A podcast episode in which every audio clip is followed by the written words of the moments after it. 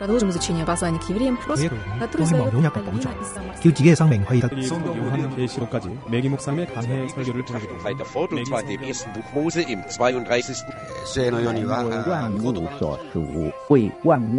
¿Quién sabe cuántos idiomas hay en el mundo? Todos ellos tienen sus códigos y símbolos y muchas veces con sentidos totalmente opuestos.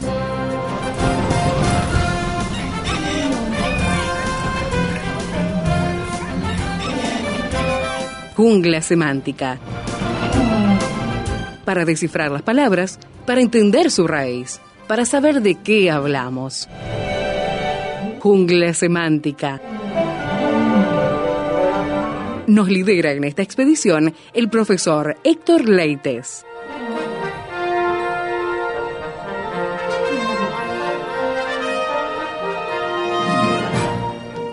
Volvemos a la charla con el pastor Héctor Leites en la jungla semántica, mirando Primera de Pedro, y ya estamos en el capítulo 2. Bienvenido, Héctor, gracias por acompañarnos. ¿Qué tal Esteban? ¿Qué tal amigos? Y por supuesto en Jungla Semántica hoy, en imágenes verbales escritas en el libro de Primera de Pedro, vamos a retomar un poquito en el capítulo 2, Primera de Pedro, capítulo 2, versículo 1, dice así, desechando pues toda malicia, todo engaño, hipocresía, envidias y todas las distracciones, el verso 2 dice, desead como niños recién nacidos la leche espiritual no adulterada, para que por ella crezcáis para salvación, si es que habéis gustado la benignidad del Señor. Bueno, leí hasta el verso 3. Esteban, es interesante, este versículo 1 comienza con un desechando. En realidad pa- parecería que es un, un imperativo, es un modo imperativo, pero es mucho más fuerte que un modo imperativo el desechando, porque el desechando es un participio auristo, es habiendo sido puesto aparte ya desechado, es un término de sacar las ropas sucias.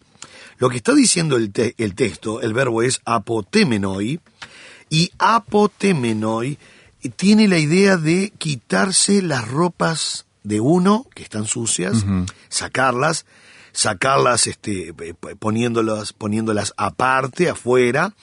Por eso apó, apó le da la fuerza de de o desde mi vida hacia afuera. Entonces no es solamente desechando, sino habiendo sido ya desechado. Claro, claro.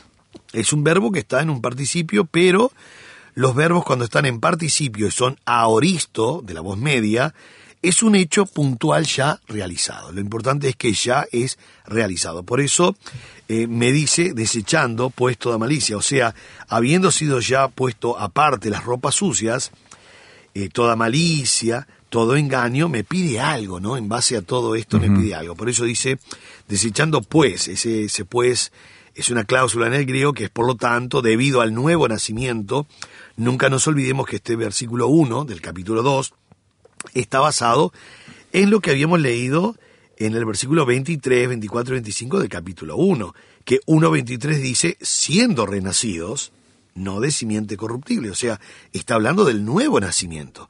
Entonces, en base al nuevo nacimiento, capítulo 2, verso 1 dice, habiendo sido ya desechadas esas ropas sucias, por lo tanto, ese pues es debido al nuevo nacimiento, enseguida dice toda malicia, es la palabra cacos, de la raíz cacos, cacos es esencia de maldad. Y nosotros ya nos, nos sacamos esa esencia de maldad. Todo engaño, que la palabra engaño es dolos, habíamos observado algo en el programa pasado acerca de dolear, que era pescar o cazar con cebo, Ajá. que es lo que dice Santiago capítulo 1, cuando dice que cada uno es atraído y seducido. Cada uno es atraído y seducido cuando de su propia concupiscencia. O sea que, que la, la tentación como en sí va a atraer y seducir. La palabra seducir en griego allí en Santiago 1.14 es dolear, de ahí viene dolos, que es maldad, engaño, eh, no solo culpabilidad, sino engaño, de ahí la palabra dolos en el español, que es atrapar o pescar con. Entonces, eh, hemos sacado ya toda malicia, todo engaño, toda hipocresía. La palabra griega para hipocresías es hupocrisis. Y es interesante que hupo es debajo de, y crisis viene de crino, que es juzgar o decidir. De, de- ahí esta palabra, ¿verdad? Eh, el ju, eh, jupocrisis o jupocrités, que era el que estaba, eh, digamos, este, simulando, ¿verdad? Algo después de un juicio. Toda hipocresía. Enseguida dice, eh, envidias, envidias en el griego es este, fronus, eh, hay un término para, para desear algo Ajá. en el griego que es celos, de ahí Celos. la palabra celar. Ajá. Y hay otro término que es este fronus, que es desear fuertemente. E- Esta palabra envidia, que nosotros la vemos en español como envidias, en el griego es desear con malicia, desear con intensidad algo en una forma mala. En De una forma mala, Sí, en una forma mala. Fronus tiene desear con malicia. Eh, El bien Fron- ajeno. Fronus. Fronus, sí, Fronus. Que cuando aparece la Biblia de desear algo, por lo general cuando es bueno, es celos. Ajá. Pero cuando es Fronus, es el desear con malicia el bien ajeno. Es un sentimiento de disgusto, evidentemente producido al ser testigo o oír también de la prosperidad de, la prosperidad de otro. Entonces, esta persona empieza con, con envidias, con celos, y, y, y desea ese bien, pero lo desea con mucha malicia. Mucha malicia. Ya pasa del simplemente, pa, me gustaría tener algo como él, pero ya, ya Sí, sí, molestarse y buscar maneras de... Claro, inclusive si no lo puedo conseguir, que él tampoco lo tenga. Así estamos Ah, igual. A ese punto llega. Sí, sí, sí, es. Realmente esta palabra en el griego siempre tiene una connotación y un sentido malo. Malo, malo, muy malo. Ahora, nosotros, por eso el, el versículo es muy importante entenderlo desde el primer verbo. El primer verbo no es desechando, como que yo lo tengo. No, habiendo sido ya desechado, puesto afuera de mi vida, como ropa sucia, que fue lo que hice? Toda malicia, todo engaño, toda hipocresía, toda envidia, envidia toda malicia del bien ajeno, to- todo eso, cuando uno acepta a Cristo como el Salvador, cuando uno tiene el nuevo nacimiento, todo eso queda de lado, queda para afuera. Entonces dice, y enseguida dice, todas las, todas las detracciones. La palabra detracción, es interesante esta palabra, porque está compuesta de laleo, que es hablar, y katá, que es una preposición que le da la fuerza de abajo, ¿no? O sea, de abajo, a veces puede ser eh, abajo y por todos lados. Es una preposición, nosotros tenemos palabras con katá, tenemos cataclismo. Claro. Tenemos cataforesis, que es un proceso que se le hace a la chapa poniéndole adentro y abajo de- del agua o de un proceso para la, para la chapa. Cataplasma. Cataplasma, catarsis, Sí. catacumba, catarata, catástrofe, Catalina. Sí. No, Catalina no. Esa. no, Catalina no. Pero, Dejemos las Catalinas Dejamos las Catalinas. Pero hay muchas palabras con catá, ¿verdad? En el español. Que le da la intensidad de abajo, ¿verdad? Abajo, este, o como caída. Ahora, la palabra está compuesta por catá. La palabra griega es, justamente, griega es catalalías. Catalalías. Que viene del aleo, hablar, pero catá abajo. Entonces, la etimología es hablar abajo o en contra, difamando sin que me vean.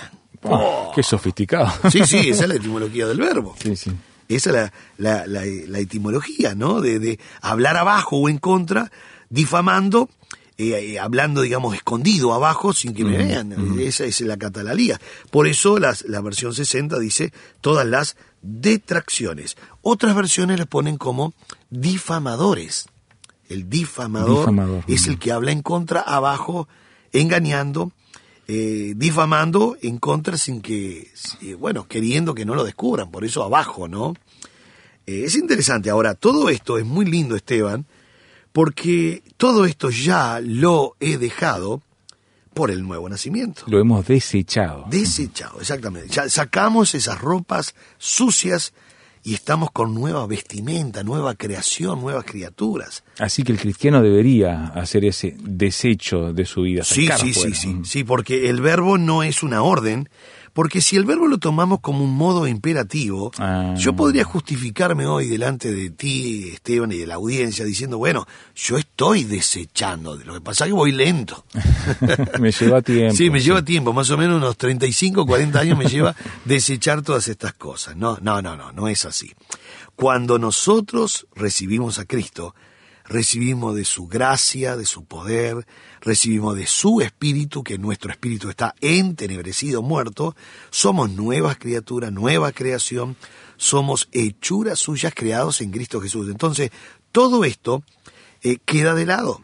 Y soy responsable porque me dice desechando, o sea, habiendo sido puesto ya al costado, y hay un pues que es la clave, ¿no? Es eh, debido al nuevo nacimiento, ustedes han desechado ya todo esto. Y hay una lista, ¿no? Que la que vimos recién, este, la, la, malicia, el engaño, la hipocresía, la envidia y la detracción, o sea, el difamador, hablar en contra. En base a que ya hicimos este buen paso adelante, y querido amigo, sinceramente, si usted no ha hecho todavía este paso, bueno, siempre hay tiempo. Mientras Cristo no venga y nosotros no dejemos de respirar, siempre hay oportunidad para el arrepentimiento. Siempre, siempre. Gracias a Dios, esa es la gracia de Dios. Es el Señor con su misericordia. Dándonos y, la oportunidad, y como dice Pedro, más adelante lo vamos a leer, Él quiere que todos procedan al arrepentimiento. Hacemos una pausa en la conversación con el pastor Héctor Leites. Estamos mirando entonces qué importante es este capítulo 2, versículo 1, donde nos habla de desechar toda malicia, engaño, hipocresía, envidias y detracciones. Veremos a qué nos lleva entonces esta acción que se nos pide. Nuestro canal de comunicación, jungla semántica, arroba transmundial.org.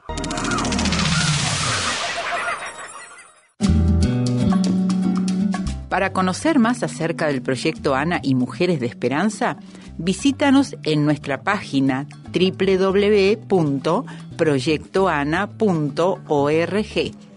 Allí encontrarás noticias, testimonios, poemas y artículos de interés para nosotras las mujeres.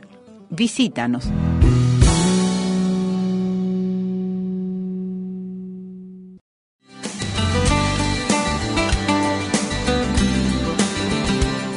Prepárese con el Seminario Bíblico de Fe, enseñando con excelencia para un servicio eficaz. Seminario Bíblico de Fe. Por informes, llame al 2 902 9089 2 902 9089.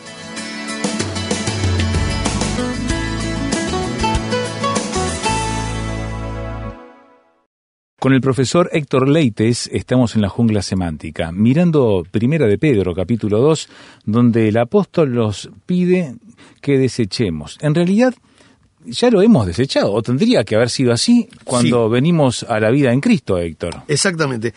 En realidad, el verbo no está, al ser un participio, auristo de la voz media, ahora voy a ser un poco más técnico, ¿verdad? Al ser un participio auristo de la voz media en la declinación de nominativo plural masculino nunca es una orden. Es un hecho ya pasado, puntual, realizado y completo. O sea, los tiempos auristos, si bien no quieren decir cuándo se completó, sí quiere decir que es un tiempo puntual en el pasado. Por lo tanto, al ser participio, tal vez en el pasado hubo un proceso, ¿verdad?, de horas o días, pero llegó el momento de que ya, en un momento determinado, con el Señor, hemos dejado esas ropas sucias de lado, afuera. Por eso es muy importante ver cómo rigen los verbos. El desechando del versículo 1, de capítulo 2, verso 1, no es eh, imperativo, es auristo de la voz media. la voz media, Esteban, para recordar un poco a los oyentes, eh, en el español no existe la voz media estrictamente voz media, lo que existe es suplementamos un verbo reflexivo diciendo yo me peino, yo me lavo. Nadie dice cuando dice esta frase, yo hoy estuve lavando para mí. Nadie dice eso. O yo hoy de mañana peiné para mí. O sea, nadie dice así, decimos me peino. Bien, la voz media, eh, lo interesante que tiene la voz media, que solo existe en el griego, es que el sujeto ejecuta y recibe, eh, ejecuta la acción y la recibe a la vez. Por eso en la voz media sería yo estoy peinando, o sea, soy yo el que estoy peinando, pero estoy peinando para mí. Si yo dijese yo lavo, eso sería voz activa. yo lavo, soy yo el que estoy lavando. El sujeto ejecuta la acción, yo lavo. Si yo digo yo soy lavado, eso es voz pasiva, yo recibo la acción, hay alguien que me está lavando. Y si yo digo yo me lavo, soy yo mismo que estoy ejecutando una acción, pero es para mí. Por eso es muy importante la voz media en el griego. Aquí es voz media. Acá, este desechando, no es que todos los días estoy desechando, sino que yo debo de una vez por todas, porque es un tiempo auristo, puntual, pasado, de ejecutar esta acción con Cristo, para mí, de desacar lo que era malicia, engaño, hipocresía, envidias y todas distracciones. O sea, es, una, es una acción que yo lo debo hacer. Y en base, eh, como dice el verso 1, en base a el nuevo nacimiento. Por eso dice, desechando pues. ¿Qué, ¿Cómo pues? Sí, debido a que ustedes ya son nuevas criaturas, ustedes ya han sacado estas cosas.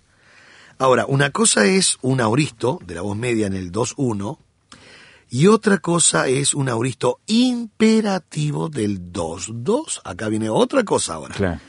Ahora sí, si alguien quiere ver imperativo, lo va a ver, porque en el versículo 2 dice, desead como niños recién nacidos la leche espiritual no adulterada para que por ella crezcáis para salvación. Bueno, ahora sí, ahora sí queríamos ver un verbo en modo imperativo, aquí lo tenemos. Para colmo, dándole la fuerza que es auristo imperativo. ¿Qué quiere decir auristo imperativo?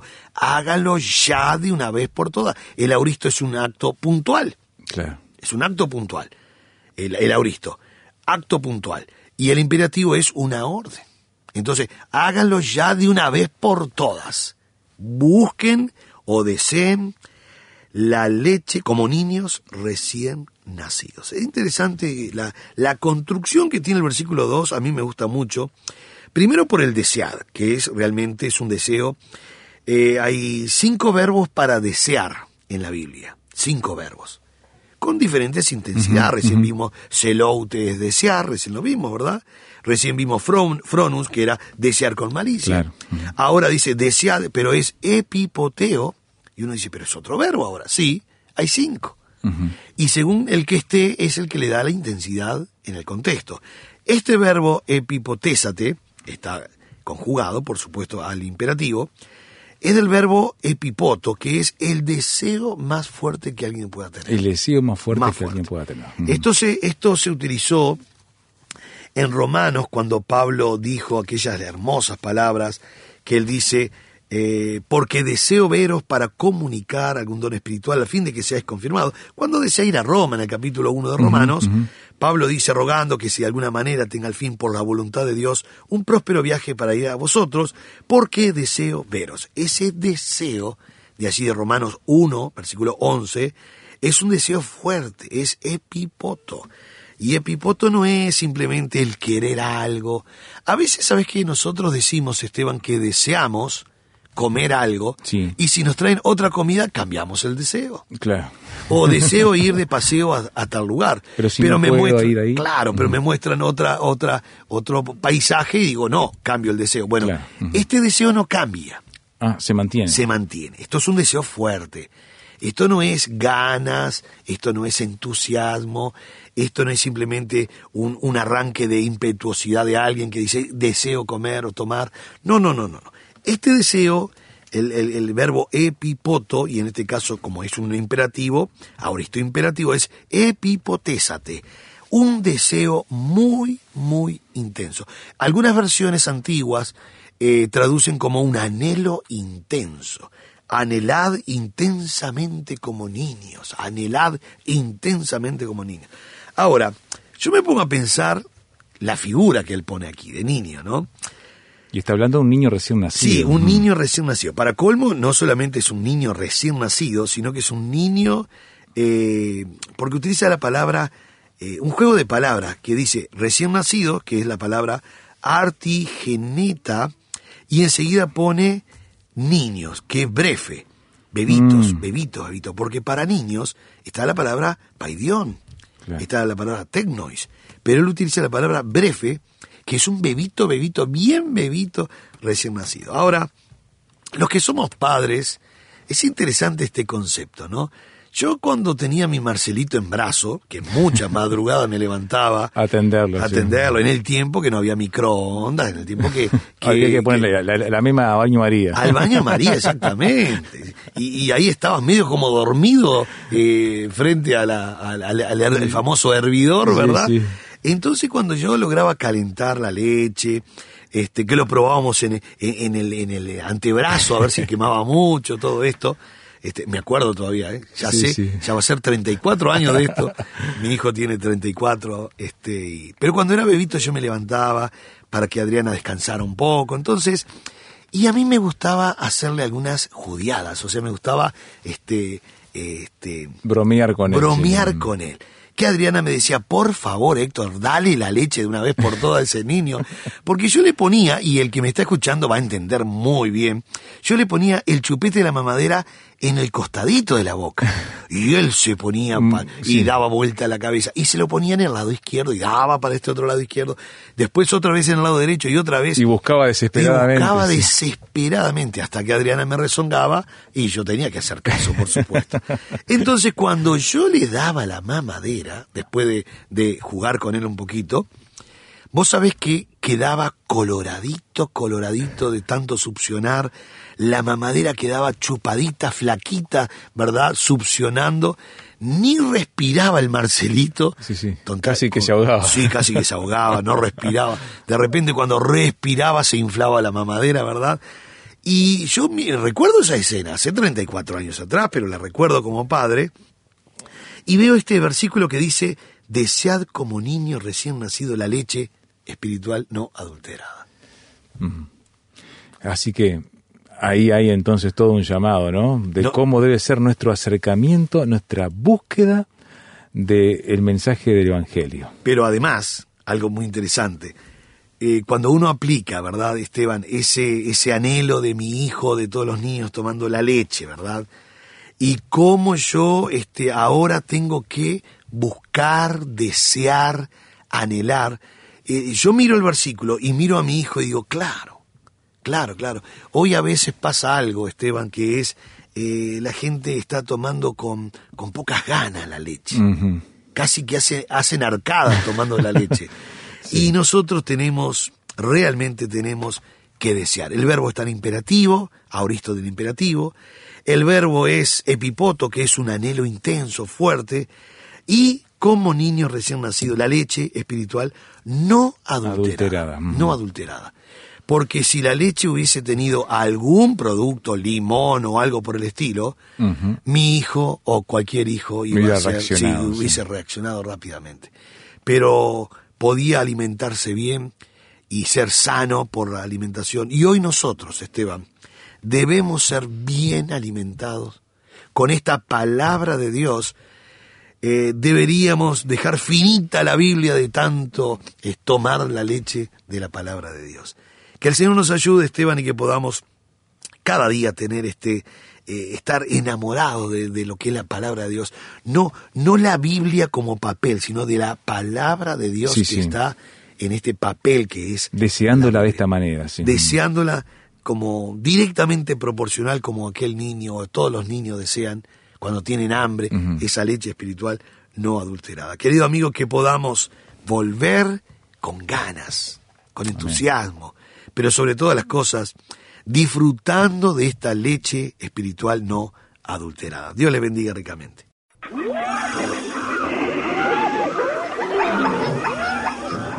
Se viene un nuevo taller del Seminario Bíblico de Fe. Contanos, Héctor, de qué se trata desde su título y sus contenidos. Esteban, el Seminario Bíblico de Fe el jueves 17 de mayo va a dar el taller Infiltración de enseñanzas extrañas en la iglesia de hoy. Va a ser bajo, eh, va a ser un nuevo taller, ¿verdad? Porque hemos dado algo parecido, pero va a ser bajo siete tópicos esta infiltración de enseñanzas extrañas en la iglesia de hoy. Primero, síndrome de Rasputín. A ver, Es es interesante. Sí, síndrome de Rasputín. Va a ser interesante este síndrome de Rasputín. Ya algunos estarán buscando o van a googlear, ¿verdad?, quién fue Rasputín. bueno, vamos a ver cómo tenemos el síndrome de Rasputín dentro de la iglesia. Bien. Segundo, los verdugos del alma. Mm. Tercero, rematadores de Cristo al mejor postor. Qué figuras tan gráficas. Cuatro, fetichismo gospel. Cinco, vendedores de ilusiones. Pa. Seis, compradores de ilusiones. Y siete, nueva era. Eh, no vamos a estar estudiando todas estas cosas, simplemente para, vamos un a ver... para un semestre todo sí, eso. Sí, sí, Pero vamos a ver, siempre los que fueron a los talleres saben muy bien, nosotros abrimos la palabra de Dios y mostramos qué dice la Biblia con respecto a todas estas influencias de enseñanzas extrañas en la iglesia de hoy. Y nosotros nos movemos en la palabra de Dios. Por supuesto, vamos a ir al griego, algo al hebreo también. Y esto va a ser el jueves 17 de mayo en el Seminario Bíblico de Fe, Julio Herrera y Oves, 1274, a una cuadra y media la Plaza del Entrevero, entre San José y Soriano.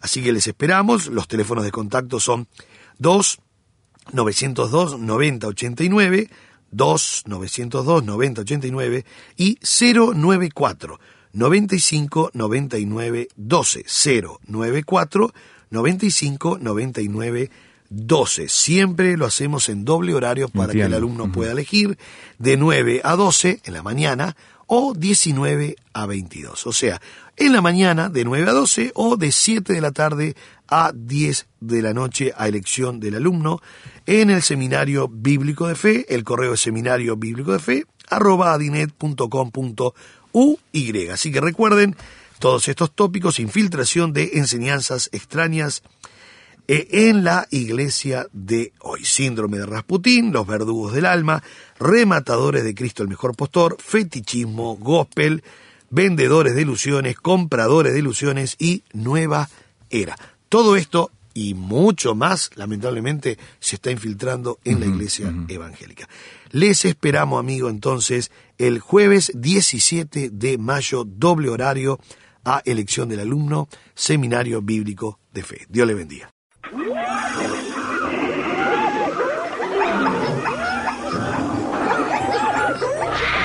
Hoy termina esta etapa de la expedición, pero lo esperamos en el próximo programa para adentrarnos en la jungla semántica. Jungla semántica es una producción del Seminario Bíblico de Fe y Radio Transmundial. Jungla semántica.